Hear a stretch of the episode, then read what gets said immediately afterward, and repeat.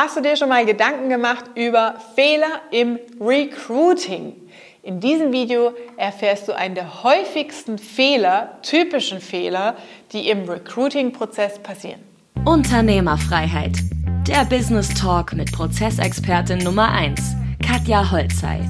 Mehr PS für dein Unternehmen. Ja, ganz einfaches Beispiel.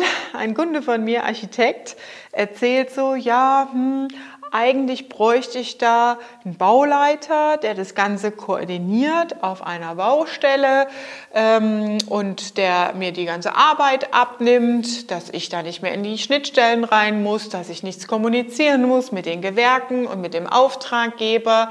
Einer, der die, den kompletten Bau begleitet. Im Idealfall ist er auch ein bisschen kreativ und hat so Vorstellungsvermögen, das ganze Ding auch zu gestalten. Und dann habe ich zu ihm gesagt, nein, bitte nicht. Weil bei diesem Architekt zum Beispiel, es gibt verschiedene Persönlichkeitsprofile, aber bei diesem Architekt ist es so, ähm, dass er eine sehr ausgesprochene Vorstellungskraft hat, der saniert alte Bahnhöfe, alte Scheunen, alte Industriegebäude, die halt wirklich richtig abgefrackt sind und macht daraus richtig geile Räume. Das können Büroräume sein, unterschiedlicher Art. Das können ja, Wohngebäude sein, Wohngewerbe, Mischgebäude, die rauskommen. Das sind natürlich Riesenflächen.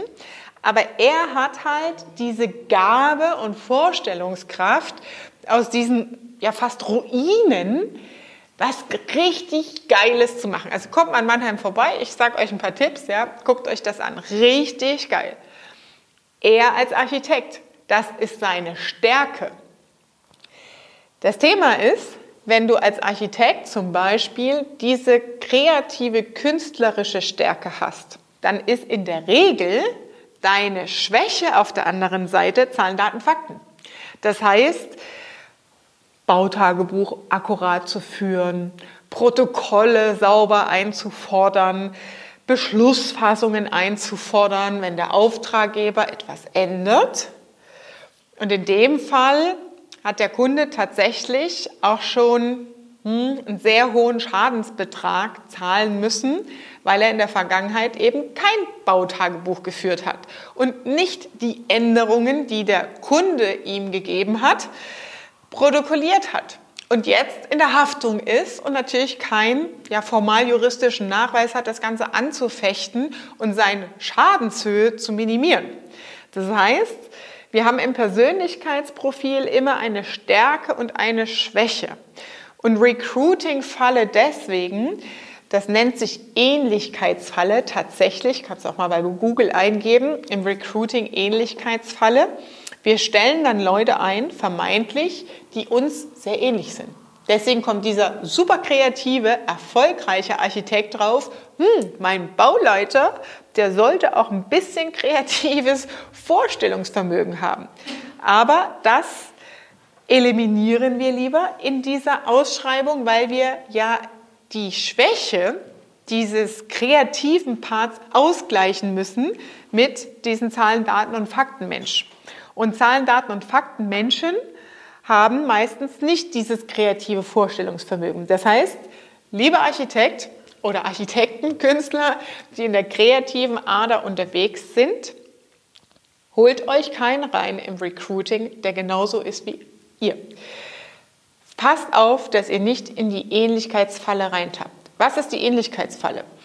Im Vertrieb kann man dazu sagen, Sympathiepunkte sammeln. Ja, das heißt, jemand erzählt im Bewerbungsgespräch, ja, ich habe an der und der Uni studiert und da und da war ich im Auslandssemester und du denkst, ja geil, da war ich auch, gell, gibt's den Professor noch? Und schon hast du Anknüpfungspunkte. Im Vertrieb ist das super, weil du auf der Beziehungsebene natürlich direkt Anknüpfungspunkte hast für Gespräche, Kontakt und Beziehung aufzubauen. Im Bewerbungsgespräch ist das eine Falle, weil du dann Sympathiepunkte für die Person emotional sammelst und nicht mehr objektiv, sachlogisch den Bewerber sauber bewertest, ob er auf das Stellenprofil und die Tätigkeiten, für die du ihn brauchst, wirklich passend ist. Kurzer Boxenstopp. Wenn dir gefällt, was du hörst, dann abonniere den Podcast und teile ihn mit deinem Business-Netzwerk. Vielen Dank und schon geht's weiter. Also, Vorsicht beim Recruiting. Hinterfrag mal deine letzten Jahre. Wann bist du in die Ähnlichkeitsfalle getappt? Das gilt für, wenn wir uns mal angucken, in großen Unternehmen, Chanel, Dolce Gabbana, die haben immer einen kreativen Kopf. Man kennt Karl Lagerfeld, aber den kaufmännischen Leiter, den Controller, den kennt eigentlich keiner. Ja? Man kennt auch bei Digistore, man kennt Sven Platte, aber den zweiten Geschäftsführer, der die ganzen Zahlen, Daten, Fakten sortiert, den kennt man nicht. Natürlich, weil die analytisch unterwegs sind und vom Persönlichkeitsprofil eher zurückgezogen sind, introvertiert. Die brauchst du nicht auf die Bühne schicken, die sagen, hm, brauche ich alles nicht, macht mir nur Angst, ich will nicht im Rampenlicht stehen, mir viel zu viel Bohai will ich alles nicht haben. Ja? Und das ist halt prägnant zu sehen, dass wirklich erfolgreiche Unternehmen immer im Duo unterwegs sind, um genau diese Stärke und Schwäche auszugleichen. Also das heißt, du kannst mega kreativ in der Produktkreierung sein, in der Gestaltung sein, wie im Beispiel des Architekten, aber du brauchst natürlich, um dein Unternehmen profitabel zu führen, immer den Counterpart dazu, das heißt die analytischen Fähigkeiten, Zahlen, Daten und Fakten, deine Bilanz sauber zu halten, die richtigen ja, buchhalterischen, steuerrechtlichen, finanzrechtlichen Entscheidungen zu treffen und auch natürlich die wirtschaftlichen Entscheidungen sauber nochmal aus einer anderen, komplett anderen Perspektive zu hinterfragen. Also, pass auf auf die Ähnlichkeitsfalle. Was hilft als Lösung dabei?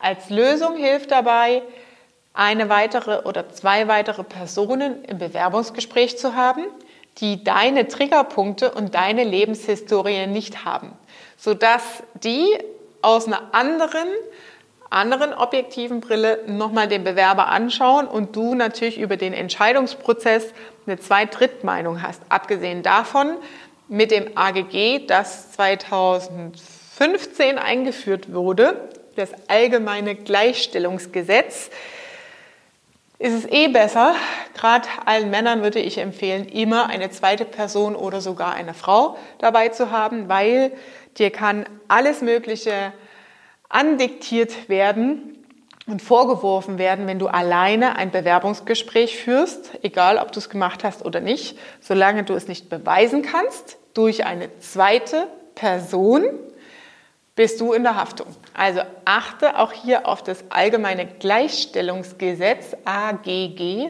2005 wurde das AGG, das allgemeine Gleichstellungsgesetz, eingeführt. Genau, ich war gerade bei Porsche, da wurde das eingeführt. Das heißt, durch das AGG führst du als Unternehmer mit einer Dame ein Bewerbungsgespräch alleine, kann sie hingehen und sagen, der hat mir irgendwie an die Wäsche gewollt. Einfach schlichtweg behaupten. Du bist als Arbeitgeber und Unternehmer in der Pflicht, nachweisen zu können, dass das nicht so war. Das heißt, bitte für deine Bewerbungsgespräche grundsätzlich mindestens zu zweit und achte im Idealfall darauf, dass es Männlein-Weiblein ein gemischtes Verhältnis ist, ja, dass du im Worst Case auf der sicheren Seite bist. Und natürlich gilt alles andere dazu auch. Du darfst niemals am Telefon, per E-Mail oder irgendwas ansagen von wegen, naja, Ihnen fehlt noch Erfahrung, zu jung. Sie haben zu viel Erfahrung, zu wenig in der digitalen Zeit, Sie sind zu alt. Ja? Also all diese Gründe gar nicht sagen ganz neutral absagen und sonst nichts. Ja? Auch wenn der Bewerber anruft und sagt, ja, ich hätte gern Feedback, wertschätzen sagen, das freut mich sehr, das spricht für Sie, dass Sie das einfordern, aber aufgrund des AGGs muss ich auf der sicheren Seite sein und kann Ihnen dazu leider keine detaillierte Auskunft geben. Also zurück zum Thema Bewerberfalle, Recruiting-Falle. Achte auf dein Bewerbungsgespräch, dass du nicht in die Ähnlichkeitsfalle tappst und hol dir eine zweite, dritte Person im Idealfall ins Bewerbungsgespräch rein, um hier objektiv in die Bewertung zu gehen, passt dieser Bewerber auf das entsprechende Profil. Das war Unternehmerfreiheit. Der Business Talk mit Prozessexpertin Nummer 1, Katja Holzhey. Du willst keine Folge mehr verpassen, um dein Unternehmen mit PS auf die Straße zu bringen? Dann abonniere jetzt den Podcast und folge Katja auf Instagram.